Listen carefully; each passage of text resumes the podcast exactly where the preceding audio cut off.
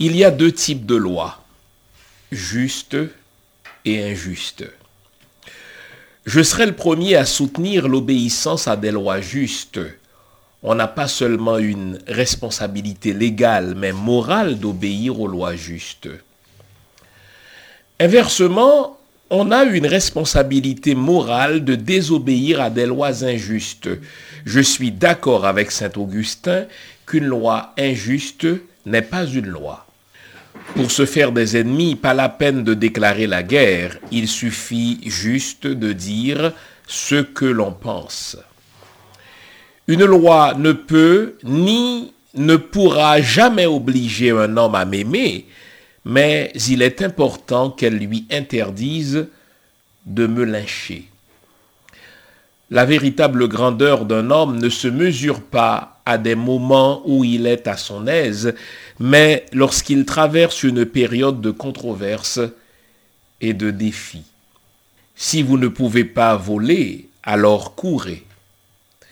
Si vous ne pouvez pas courir, alors marchez. Si vous ne pouvez pas marcher, alors rampez. Mais quoi que vous fassiez, vous devez continuer à avancer. Ce qui m'effraie, ce n'est pas tant l'oppression des méchants, mais c'est l'indifférence des bons. Celui qui accepte le mal sans lutter contre lui coopère avec lui. À la fin, nous ne nous souviendrons pas des mots de nos ennemis, mais du silence de nos amis. Citation célèbre de Martin Luther King. Mise en nom de Junie l'image caméra Winnie J, microphone le pasteur Jean-Fils Aimé.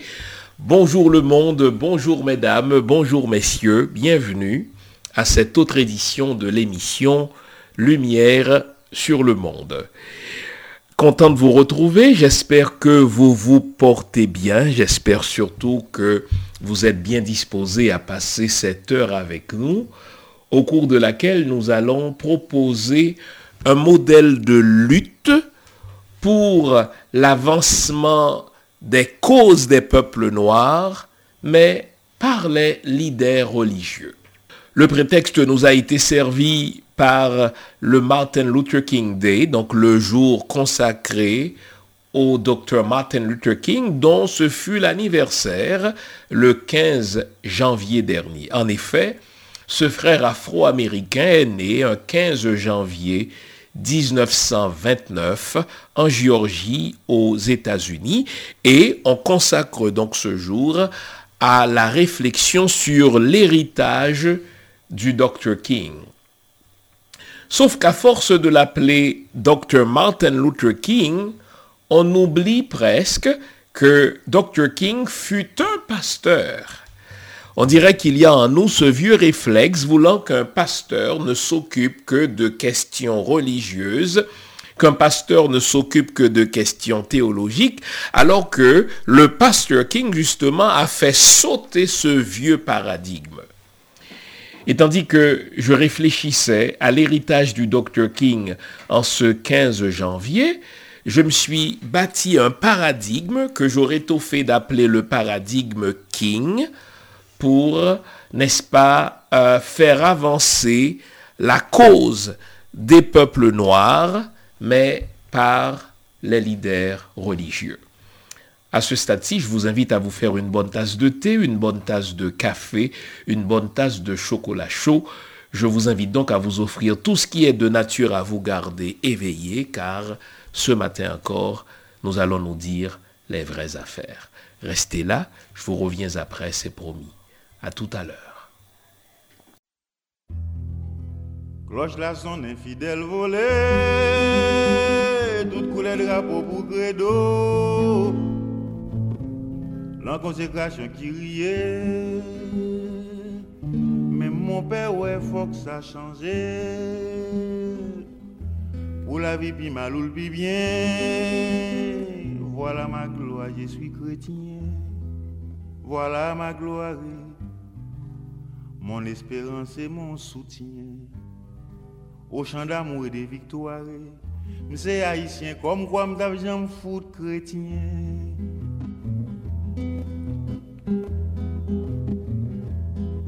Pren batwa la pou mwe Kale hmm, ran yon sal la pou mwe Pou mwe pou mwe Kote kaban nan souble Ou lan rivye pou n'kondi lale Oh lan raje oh, Li debode oh, Li santi pise. Lan raje oh, Li deplime oh, Li dekreme Tout jè kwa se boude mm, A yo pou kominote. Men chef leve kampe mm, Male reze bet la ouze, ouze, ouze, ouze O yon raje, o yo debode O yo santi pise Yon raje, o yo deprime O yo dekreme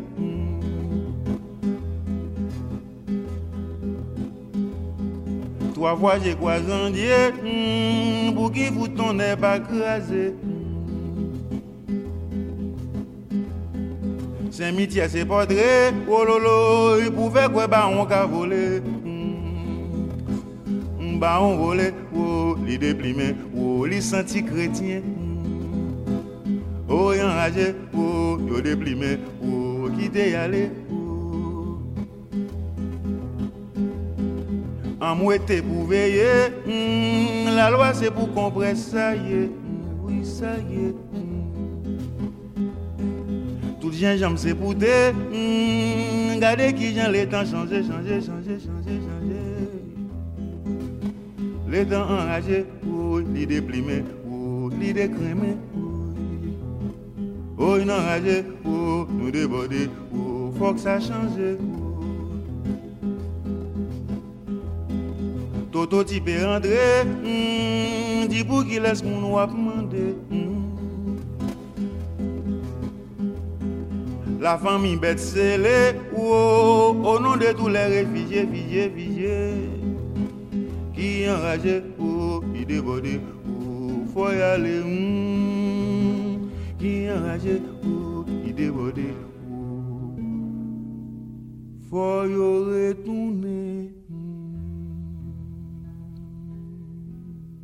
Voilà, vous aviez entendu le sujet, on va essayer de camper le pasteur Martin Luther King comme modèle pour faire avancer la cause des peuples noirs, mais par les leaders religieux. Je sais qu'ils sont nombreux à nous écouter. Je sais que beaucoup de ceux qui nous suivent, n'est-ce pas, sont croyants.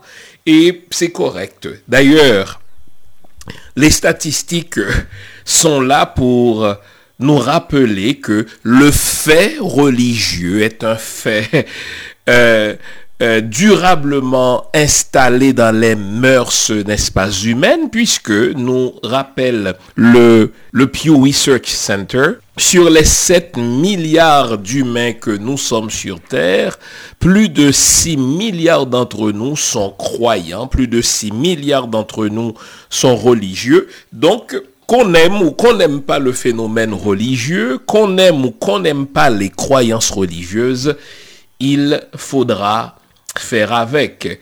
Et le Pew Research Center a même fait des projections en matière de croyances religieuses, n'est-ce pas, pour 2050. Et il y a dans ces projections, n'est-ce pas, des chiffres qui m'intéressent particulièrement en tant que noir, en tant qu'afro-descendant, c'est que en 2050, les musulmans devraient représenter 29,7% de la population, n'est-ce pas, contre 31,4% euh, pour les chrétiens. Et en ce qui a très particulièrement au christianisme, écoutez bien, en 2050, 4 chrétiens sur 10 dans le monde se retrouveront en Afrique, au sud du Sahara. Donc, s'il y a quelque chose qui doit s'opérer en termes de changement dans les pays noirs, s'il y a un changement radical, un changement fondamental qui doit être effectué pour le progrès, n'est-ce pas, des noirs dans le monde, ce progrès doit passer par les centres religieux qu'on les appelle des églises, qu'on les appelle des mosquées, peu importe, aussi voudrais-je ce matin profiter de l'anniversaire de ce frère afro-américain, le pasteur Martin Luther King, dont ce fut, je le rappelle, l'anniversaire le 15 janvier, pour tenter de mettre, n'est-ce pas, à profit dans la lutte pour l'avancement des peuples noirs, je tente, dis-je, de mettre à profit le leadership religieux. Donc on va voir comment on peut utiliser les centres religieux, comment on peut utiliser, n'est-ce pas, les croyances religieuses, comment on peut utiliser, bref, le leadership religieux pour faire avancer la cause des peuples noirs dans le monde? Je le disais, le nom du pasteur Martin Luther King est associé à la lutte pour les droits civiques en faveur des Afro-Américains. Son nom est associé, n'est-ce pas, à la lutte euh, pour, euh, euh, pour combattre le chômage. Comme je l'ai dit, le nom du pasteur King est associé à la lutte pour les droits civiques en faveur des Afro-Américains, droit de vote. son nom est associé à la lutte contre les lois ségrégationnistes, contre les lois Jim Crow qui voulaient que les Noirs et les Blancs vivent, n'est-ce pas, de manière séparée, avec des lois euh, qui accordaient des privilèges, n'est-ce pas, aux Blancs et qui faisaient, n'est-ce pas, des Noirs des citoyens de second rang, des citoyens de seconde zone. Le nom du pasteur King est associé au boycott des autobus euh, lancés par Rosa Parks lorsqu'elle a refusé de céder sa place à un blanc dans un autobus de Montgomery en Alabama. Le nom du pasteur King est associé aussi à la lutte pour la liberté, n'est-ce pas, euh, des Afro-Américains, à la lutte contre la violence policière, à la lutte pour, n'est-ce pas, faire baisser le taux de chômage dans les communautés noires. Son nom est associé aussi, n'est-ce pas, au mouvement contre la guerre du Vietnam. Sauf que lorsqu'on sort tous ces éléments-là qui font partie des convictions théologiques, qui font partie des convictions sociopolitiques du pasteur King, on réalise à quel point cet homme, n'est-ce pas, est une exception par rapport à la formation qu'il a reçue en tant que pasteur au Coser Theological Seminary de Pennsylvanie, car à ce séminaire de Pennsylvanie, on formait les pasteurs noirs, n'est-ce pas, selon un cursus traditionnel qui est conçu par des théologiens occidentaux pour des pasteurs dont le rôle allait être justement de euh, de sauver les âmes, n'est-ce pas, des fidèles de leur communauté, de les préparer comme de bons citoyens du ciel, mais très peu de choses, sinon rien dans le cursus, aucun cours du Crozer Theological Seminary de Pennsylvanie ne préparait le pasteur King à cet engagement euh, politique, n'est-ce pas, en faveur de sa communauté comme tous les pasteurs d'alors et les pasteurs d'aujourd'hui, eh bien, les cours sont conçus par des théologiens occidentaux. Et quant à nous, afro-descendants, on nous préparait justement à euh, euh, euh, sauver, on nous prépare encore à sauver les âmes de nos fidèles et à faire de ces fidèles, n'est-ce pas, de bons citoyens du ciel. Quant à la terre, eh bien, on doit travailler, on doit obéir aux autorités, car toutes les autorités viennent de Dieu. Il ne faut surtout pas changer, n'est-ce pas, les structures qui produisent, si vous voulez, des injustices dans le monde, puisque de toute manière, l'humain ne sera heureux que dans le ciel et que c'est du ciel que le bonheur de l'humain, n'est-ce pas, arrivera, le bonheur de ceux qui croient, n'est-ce pas, en Jésus-Christ. Ça, c'est la formation qu'un pasteur au temps de Martin Luther King recevait. On peut, en sa qualité de missionnaire, alléger les souffrances de ses fidèles. On peut, n'est-ce pas, créer, si vous voulez, des hôpitaux, on peut fonder des dispensaires, des cliniques de santé, on peut faire des écoles, mais il ne faut surtout pas toucher aux structures, il ne faut surtout pas, n'est-ce pas, toucher aux mécanismes qui produisent, si vous voulez, les inégalités sociales dans la société, encore moins dans une société dite chrétienne comme les États-Unis. Pour quelle raison? Parce que partout à travers la Bible, on invite les croyants à obéir aux autorités. On invite les croyants à faire preuve de patience, à faire preuve, n'est-ce pas, de, persévérance dans la souffrance, car c'est dans l'au-delà que l'humain en finira à tout jamais avec la souffrance. Ça, c'est la formation que le pasteur King a reçue. C'est la formation que moi, j'ai reçue en ma qualité de pasteur. Ne touchez pas aux structures politiques, obéissez aux autorités car elles viennent de Dieu. Et s'il nous arrive, n'est-ce pas, de, euh, de nous rebeller contre cela, c'est un péché parce que les autorités sont des représentants, pour ainsi dire, de Dieu sur terre. Avec une telle formation, la mission d'un pasteur est claire, sauver les âmes du péché, préparer les humains pour le ciel. Le péché, il est en nous, le péché, il est dans nos croyances, le péché, il est dans notre culture, et se convertir signifie littéralement renoncer à ses croyances d'afro-descendants, renoncer à ses réflexes de noir pour embrasser les valeurs occidentales pour embrasser le Dieu qui nous est présenté par les Occidentaux, pour embrasser l'histoire, n'est-ce pas, qui nous est enseignée par les Occidentaux. Bref, devenir chrétien et être sauvé en ce moment-là, tout comme aujourd'hui encore, c'est littéralement se renier soi-même au profit d'une culture qui est étrangère. Et ce n'est pas étonnant que dans nos églises, ce n'est pas étonnant, n'est-ce pas, que dans les mosquées, en ceci, les, les églises et les mosquées se ressemblent, la conversion, c'est littéralement, n'est-ce pas, une aliénation au sens où on doit renoncer à soi-même pour suivre Jésus.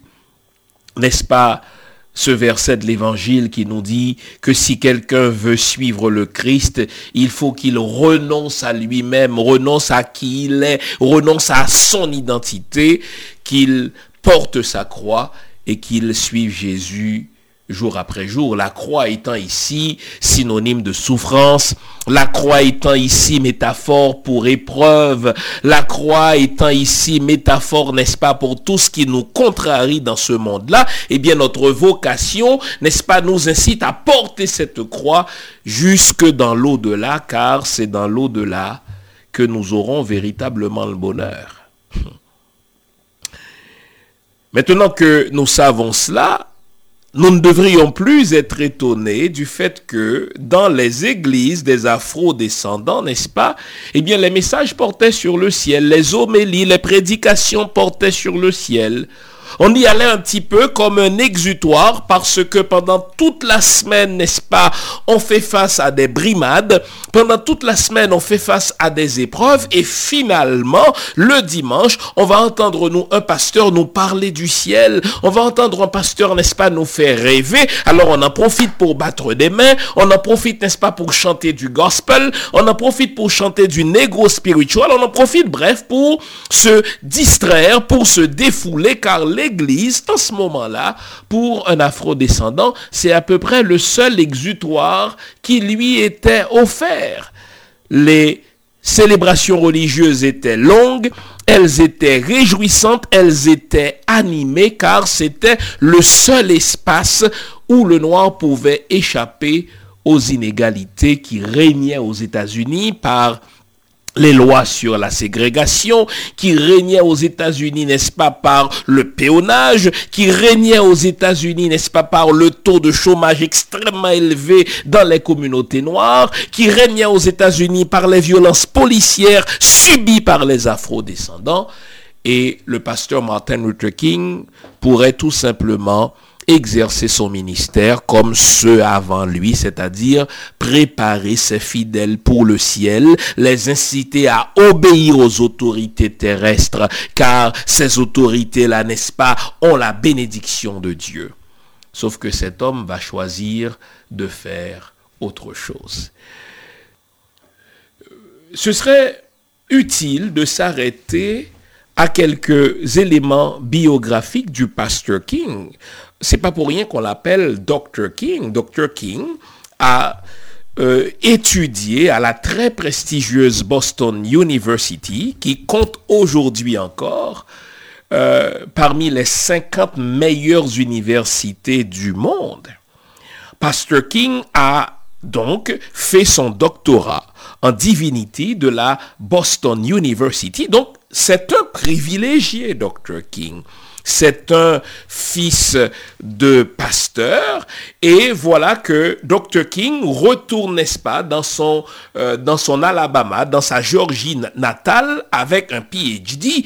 Et c'est un titre de privilège. Et l'homme aurait pu, n'est-ce pas, se contenter de mener une vie de privilégié, de mener une vie d'élite. Mais il ne va pas faire cela. Évidemment, il n'y a pas de génération spontanée. On retrouvait, n'est-ce pas, dans des églises de temps en temps des pasteurs qui voulaient secouer les choses et qui rappelaient justement à leurs oies et qui rappelaient à leurs fidèles que le bonheur, même s'il viendra du ciel, mais tous les enfants de Dieu ont droit, n'est-ce pas, à une vie de liberté, à une vie, n'est-ce pas, d'épanouissement déjà sur terre. Sauf que le docteur King allait mettre du temps avant de euh, d'entrer, n'est-ce pas, dans ces luttes sociaux euh, politiques, dans ces luttes, n'est-ce pas, euh, pour faire avancer la cause des Noirs. Qu'est-ce qui va changer? Et il faut prendre le temps, n'est-ce pas, d'écouter euh, les discours du pasteur King. Il faut prendre le temps, n'est-ce pas, de lire, n'est-ce pas, tout ce qu'il a publié comme texte, en particulier, n'est-ce pas, ses lettres depuis la prison de Birmingham pour comprendre ce qui a évolué, n'est-ce pas, chez le pasteur King. Eh bien, à un moment donné dans son parcours, et je vais peser mes mots ici, le pasteur King a réalisé qu'il était noir avant d'être américain qu'il était afro-américain avant d'être chrétien. Et quand on, réalise tout à coup que les autres noirs, même s'ils n'ont pas mon PhD, les autres noirs, même s'ils n'ont pas, n'est-ce pas, mon degré d'étude, n'est-ce pas, ne sont pas si différents que cela que moi, en termes de brimades auxquelles nous sommes tous confrontés, cela nous fait réfléchir. Et c'est alors que le pasteur King va se souvenir que quand il avait six ans, il jouait jusque-là, n'est-ce pas, avec des camarades blancs, jusqu'à ce que des lois ségrégationnistes, n'est-ce pas, l'aient empêché, n'est-ce pas, lui de jouer avec ses camarades, ses voisins d'autrefois, et ses parents de lui dire, non, euh, Martin Luther King, tu ne pourras plus jouer avec ces camarades blancs-là parce que la loi vous interdit désormais d'être ensemble. Eh bien, souvent, cette prise de conscience identitaire, c'est un long cheminement, n'est-ce pas? C'est un long voyage. Sauf que quand on parvient à cette conviction de son, euh, de son identité, on ne peut plus faire les choses comme autrefois le docteur King va réaliser que même s'il est docteur, même s'il est un privilégié, même s'il a reçu, n'est-ce pas, une formation que les autres n'ont pas reçue, finalement, en termes d'épreuves, en termes de brimades, lorsque le blanc va les regarder, il va réaliser que lui aussi fait partie de cela, il est noir. Et dès qu'il a pris conscience de son identité de noir, eh bien, il va plonger dans le combat pour l'avancement des causes de ses frères afro-américains. Et ça, j'insiste. Tu es noir avant d'être chrétien.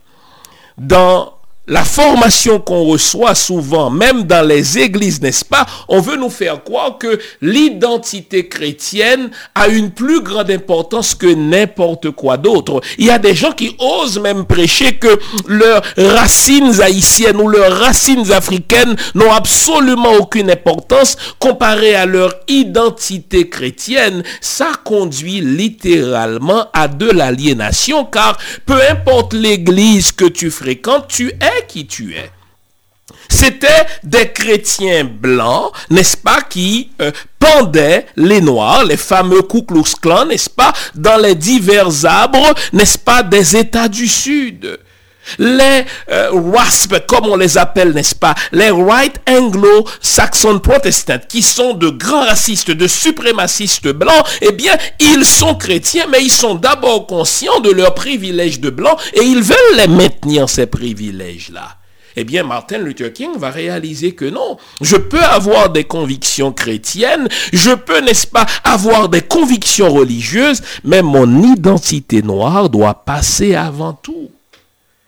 Si mon identité haïtienne, n'est-ce pas, ne passe pas avant mon identité chrétienne, si mon identité africaine ne passe pas avant mon identité musulmane, cela me conduira tout droit à l'aliénation parce que je vais accorder une préséance à ce qu'on m'enseigne en tant qu'article de foi sur qui je suis véritablement en tant qu'haïtien, en tant qu'africain.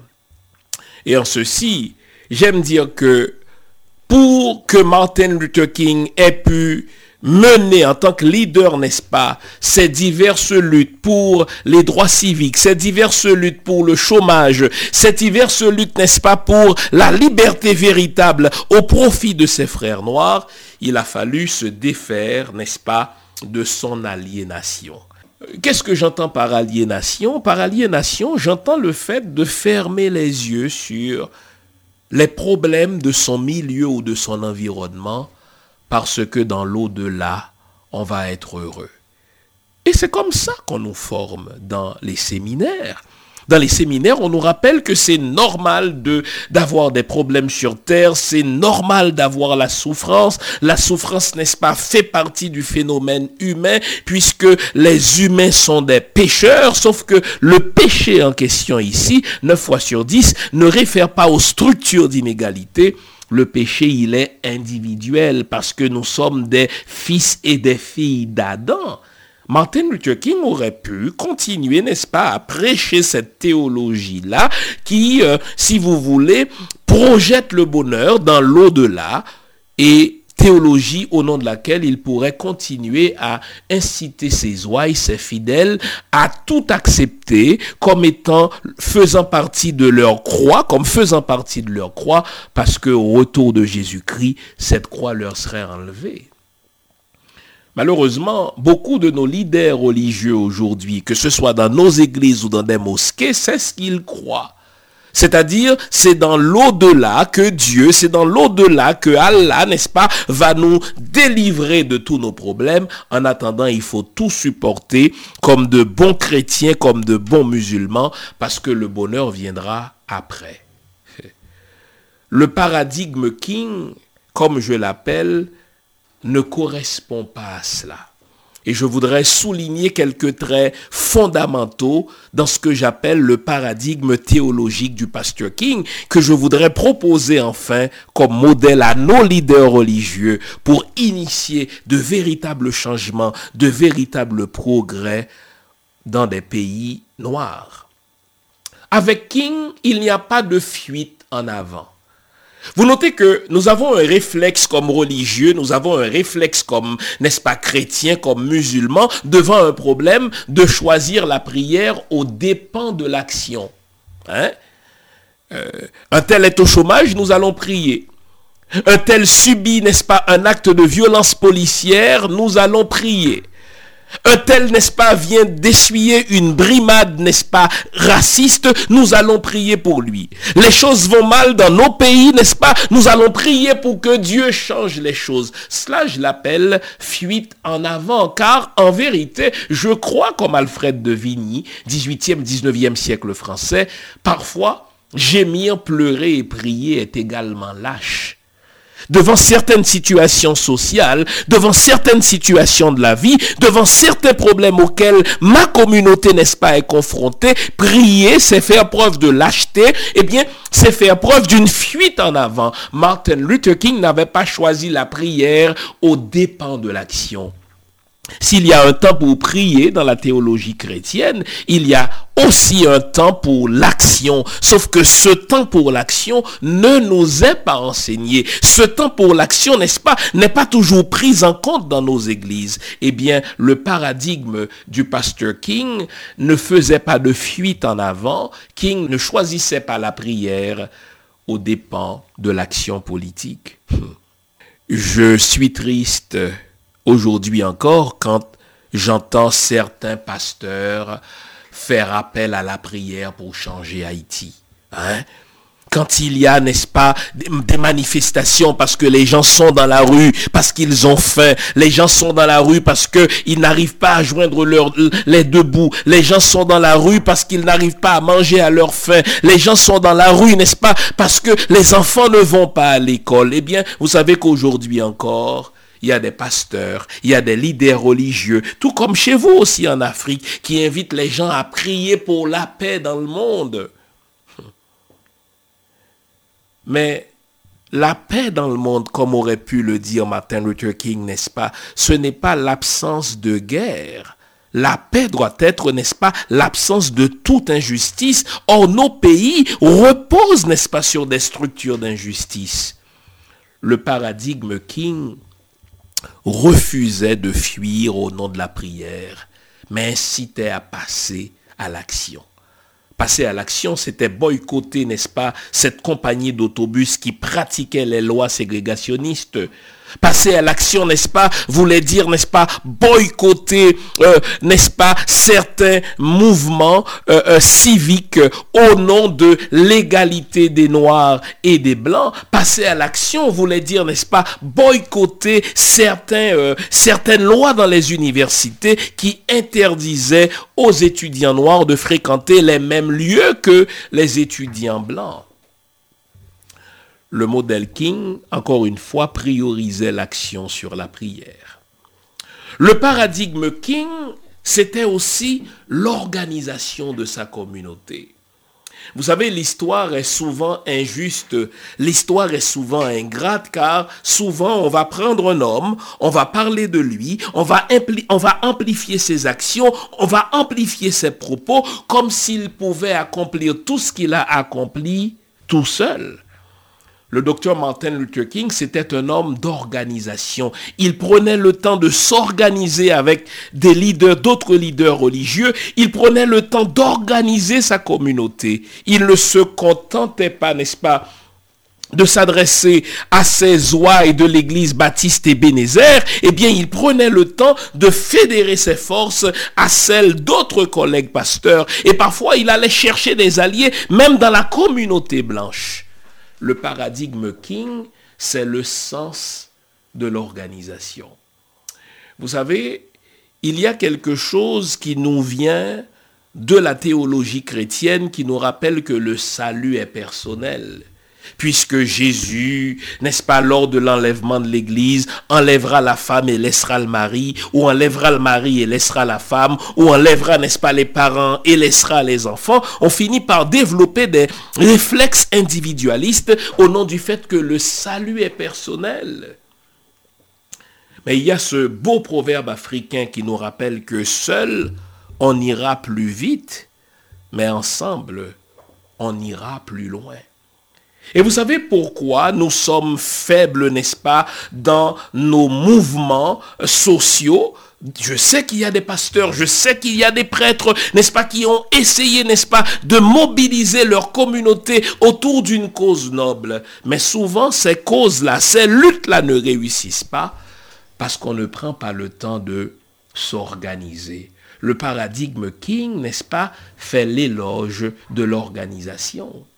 C'est ainsi qu'en 1961, le pasteur King va laisser la Convention baptiste nationale des États-Unis pour former avec d'autres pasteurs noirs ce qu'on appelle la Convention baptiste nationale progressiste. Il ne l'a pas fait seul, il l'a fait avec d'autres collègues car il était pétri de la conviction que seul on peut aller plus vite, mais ensemble on ira plus loin. Pour le pasteur King, le véritable ministère ne se fait pas seulement du haut de la chair.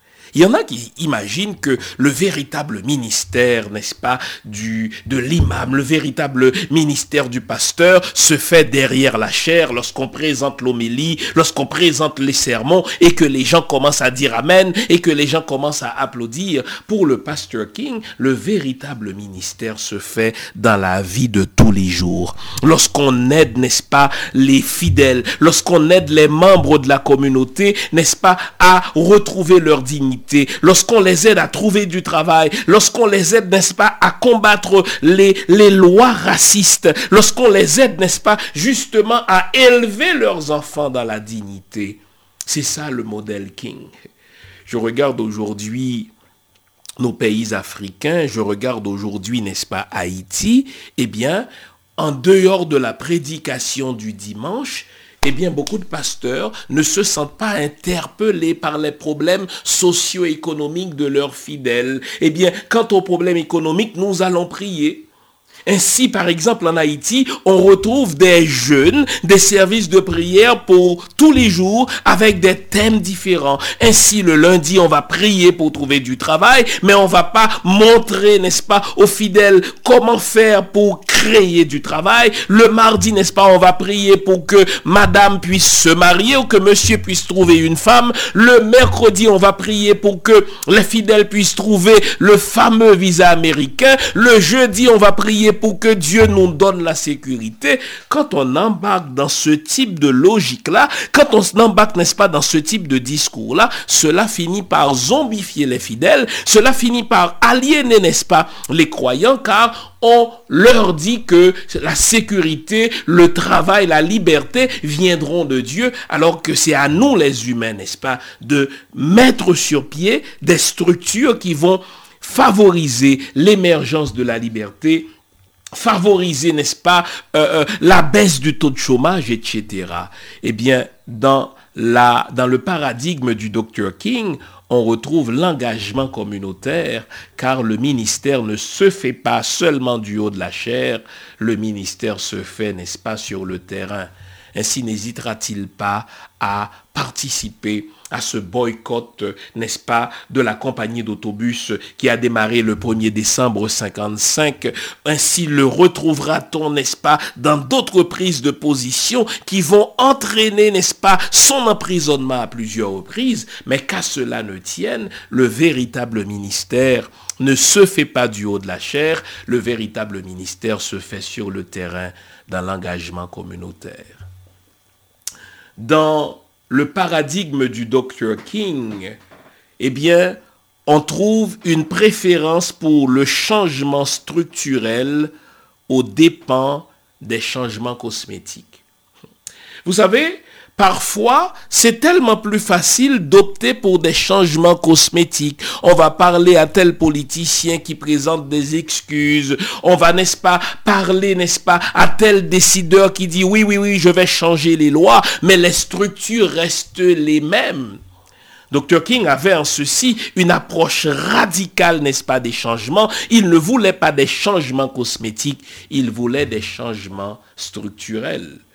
Je l'ai lu au début de l'émission, il a dit qu'aucune loi ne pourra forcer un humain à m'aimer, mais la loi peut lui interdire de me lyncher.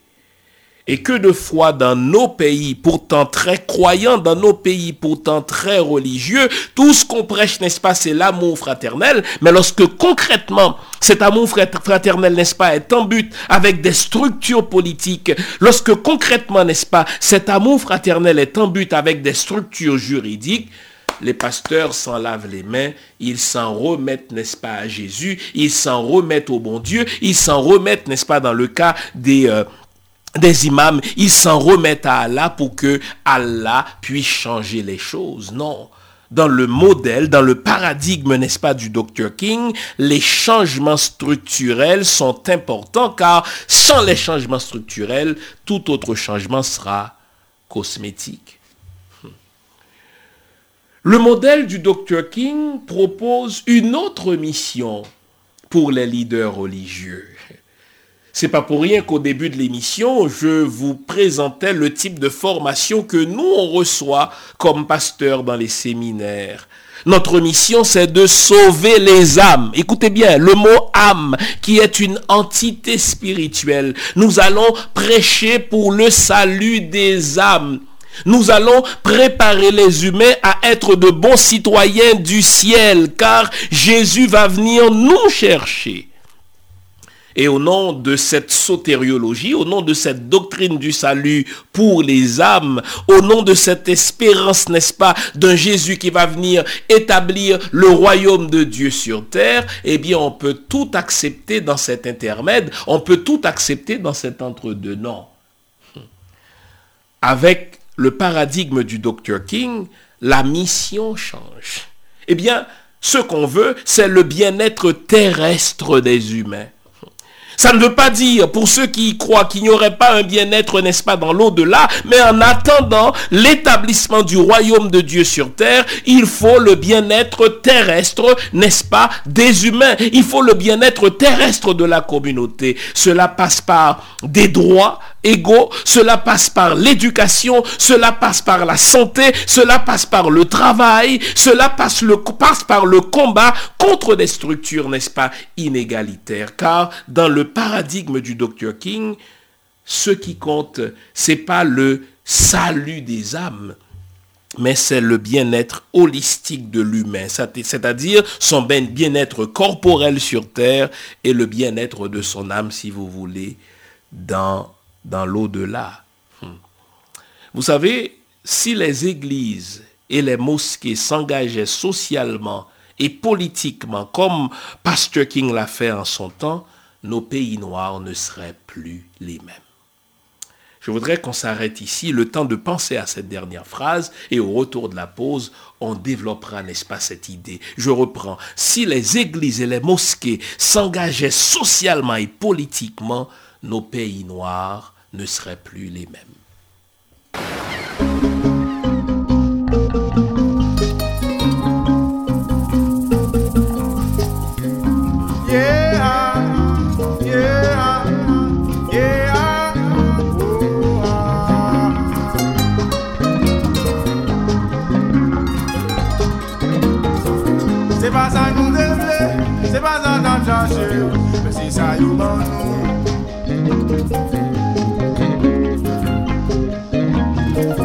Aban ki de kolon, aban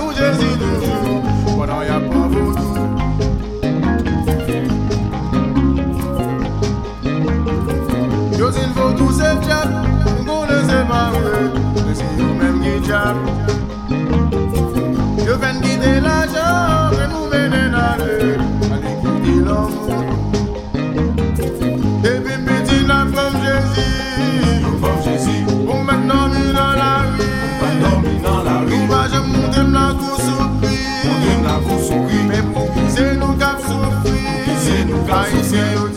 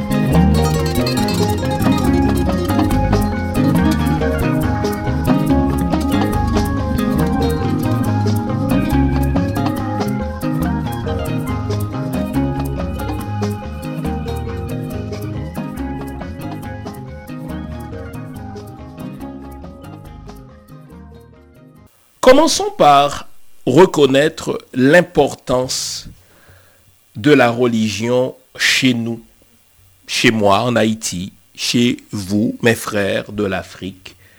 Ça ne sert à rien de combattre, n'est-ce pas, l'influence religieuse, puisque, on l'a vu, n'est-ce pas, statistiquement parlant, eh bien, nos peuples noirs deviennent de plus en plus religieux et le phénomène religieux est là pour rester. Si bien que, selon les statistiques que je vous ai citées, n'est-ce pas, au début de l'émission, en l'an 50, n'est-ce pas, 4 chrétiens sur 10 viendront de l'Afrique. Et moi, ce que je voudrais proposer, n'est-ce pas, à mes collègues, à mes confrères pasteurs, c'est d'être conscient de cette influence et d'utiliser cette influence pour l'avancement des causes du peuple noir.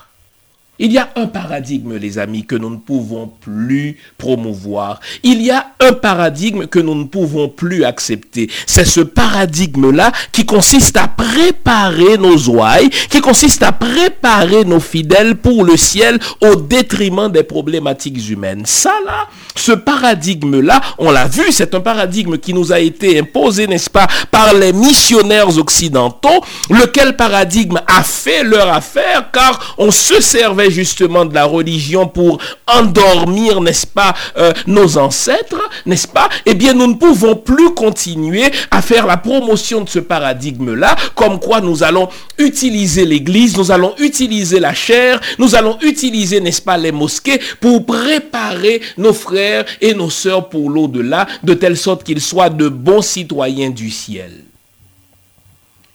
Il ne s'agit pas de savoir s'il y aura un ciel, mais avant le ciel, il y a la terre. Et c'est là que nous vivons. Et si nous continuons, n'est-ce pas, à ignorer nos problématiques humaines, si nous continuons à ignorer nos problématiques terrestres sous prétexte que notre mission, c'est de préparer les gens pour le ciel et de sauver leur âme, nous devenons, comme je l'ai écrit dans mon livre 200 ans de zombification, nous devenons sans même le reconnaître les alliés des États euh, exploiteurs, n'est-ce pas, dans nos pays, car plus nous préparons les gens pour le ciel, plus nous sauvons l'âme de nos fidèles, eh bien, plus nos dirigeants, n'est-ce pas, vont continuer à voler et à détourner, n'est-ce pas, les fonds publics parce que les gens des églises, les gens des mosquées qui sont majoritaires dans nos pays, eh bien, n'ont plus le temps de penser à leurs problèmes parce que le pasteur ou l'imam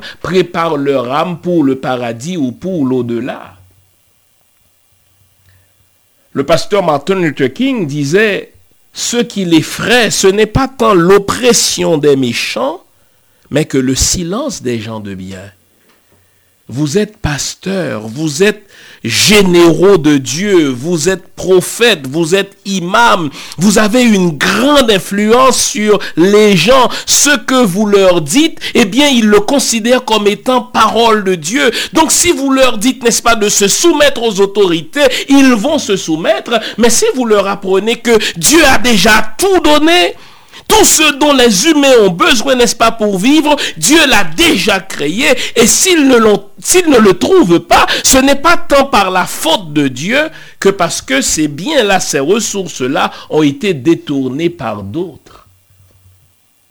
Le paradigme du pasteur King peut nous être utile aujourd'hui en ce qu'il nous montre comment on peut se servir des centres religieux pour provoquer de véritables changements dans nos sociétés d'aujourd'hui.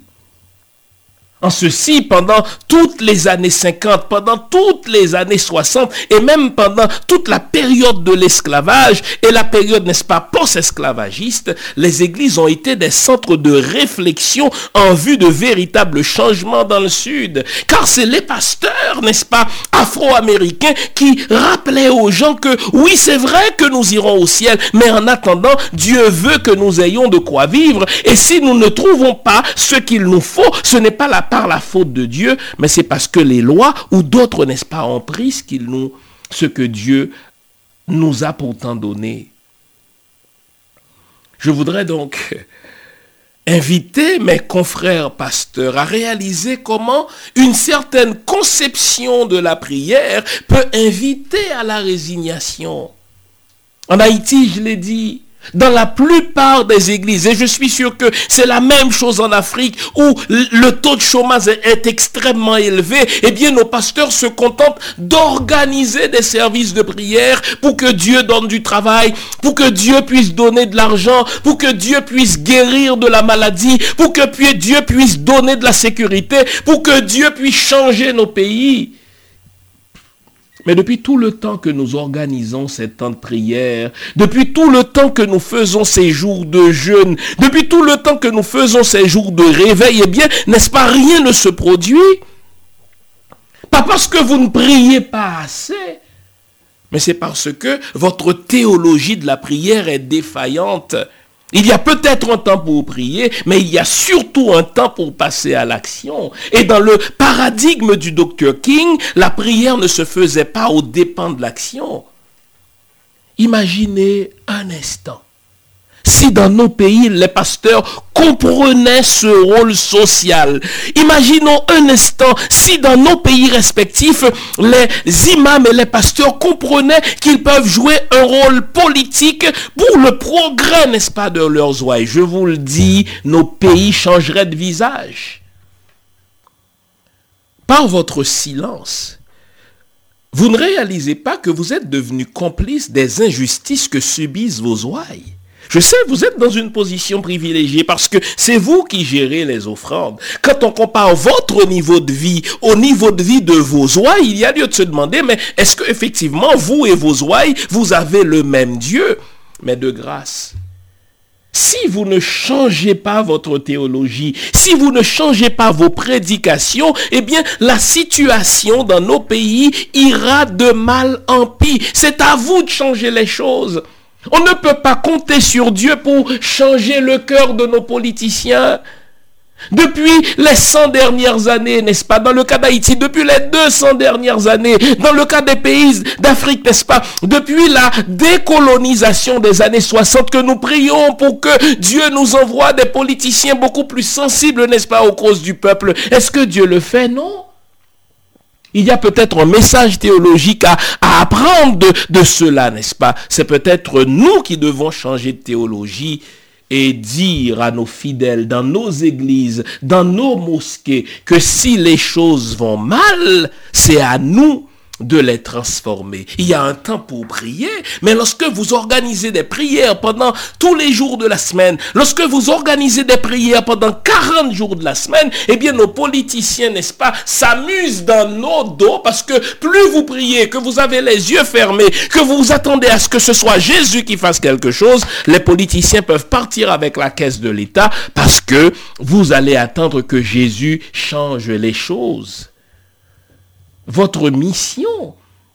Ce n'est pas seulement de sauver les âmes. Votre mission, n'est-ce pas, comme le disent les tenants de la théologie de la libération, c'est d'apporter un salut holistique, un salut entier pour les humains, c'est-à-dire le corps, l'âme et l'esprit.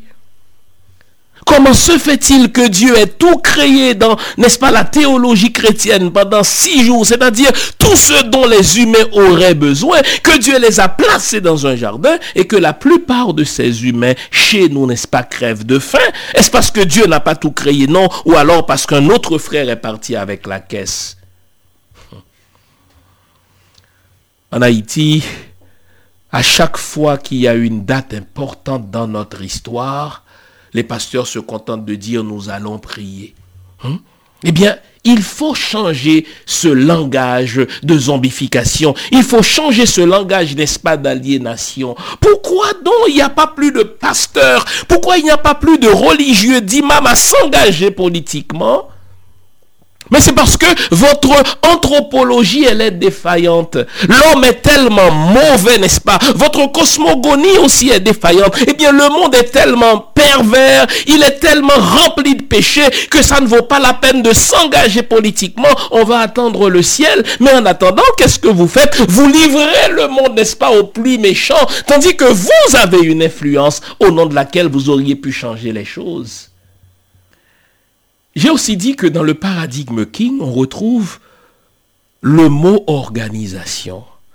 Regardez, ça doit être la même chose en Afrique, en tout cas en Haïti, c'est cela. À, presque à chaque coin de rue, on retrouve un bâtiment d'église. Au fait, c'est la même chose même en diaspora. Ça veut dire même dans nos communautés qui s'installent en terre étrangère. Imaginons seulement, n'est-ce pas, ce que seraient nos communautés si nos pasteurs pouvaient se mettre ensemble pour créer de véritables entreprises. Imaginez, vous invitez vos fidèles à donner la dîme, toutes sortes d'offrandes, offrandes de Salomon, offrandes pour le travail, offrandes pour la santé, etc. Plutôt que de, de prendre cet argent, de le garder dans une banque et de confier sa gestion à une personne ou à un petit comité, imaginez si des communautés d'église se mettaient ensemble pour faire avancer, n'est-ce pas, des causes d'entrepreneuriat dans nos communautés. Vous avez tellement de fidèles qui ont de la formation, qui sortent, n'est-ce pas, des collèges, qui sortent des universités, mais qui vont chercher du travail ailleurs. Tandis que vous, si vous étiez organisé de par votre influence, de par la masse d'argent qui se donne dans les églises, vous pourriez, n'est-ce pas, créer de véritables emplois et changer le visage de nos communautés. Il y a quelque chose à faire, les amis. Si les fidèles sont pauvres, les pasteurs ne le sont pas toujours. Si les fidèles sont pauvres, les églises, elles, ne le sont pas. Si on fait une évaluation, n'est-ce pas, fiscale, une évaluation marchande de vos bâtiments d'église, eh bien, c'est beaucoup d'argent. Mais pourquoi ne vous organisez-vous pas pour améliorer la situation sociale, la situation politique, la situation économique, n'est-ce pas, dans vos églises? Vous êtes à ce point inorganisé ou mal organisé que vous n'êtes même pas en mesure, n'est-ce pas, de vous réunir pour proposer un candidat, pour proposer un politicien qui justement, au nom du bien-être terrestre auquel tous les humains ont droit, vont mener la lutte politique pour l'amélioration de la situation de vie des fidèles. Mes chers amis, le fait religieux, il est présent, omniprésent dans nos pays. Ce serait contre-productif de chercher à combattre le fait religieux chez nous. Mais on peut utiliser ce fait religieux pour l'avancement des causes de nos peuples. Mais pour y arriver, les pasteurs, les imams, les prêtres, les leaders religieux doivent reconnaître qu'ils ont une responsabilité sociale, qu'ils ont une responsabilité politique, qu'ils ont une responsabilité économique. Ce n'est plus sérieux de dire, moi, ma responsabilité, c'est de préparer les gens pour le ciel. Vous devez faire en sorte que vos ouailles connaissent une bonne vie sur terre. Vous pouvez le faire si seulement vous le voulez. J'espère que l'émission d'aujourd'hui vous a fait réfléchir, qu'elle vous permettra de changer de paradigme au niveau de votre mission, au niveau de votre discours. Car si vous vous taisez sans le savoir, vous devenez les complices de nos dirigeants qui volent nos peuples, de nos dirigeants qui se servent eux-mêmes plutôt que de servir nos communautés.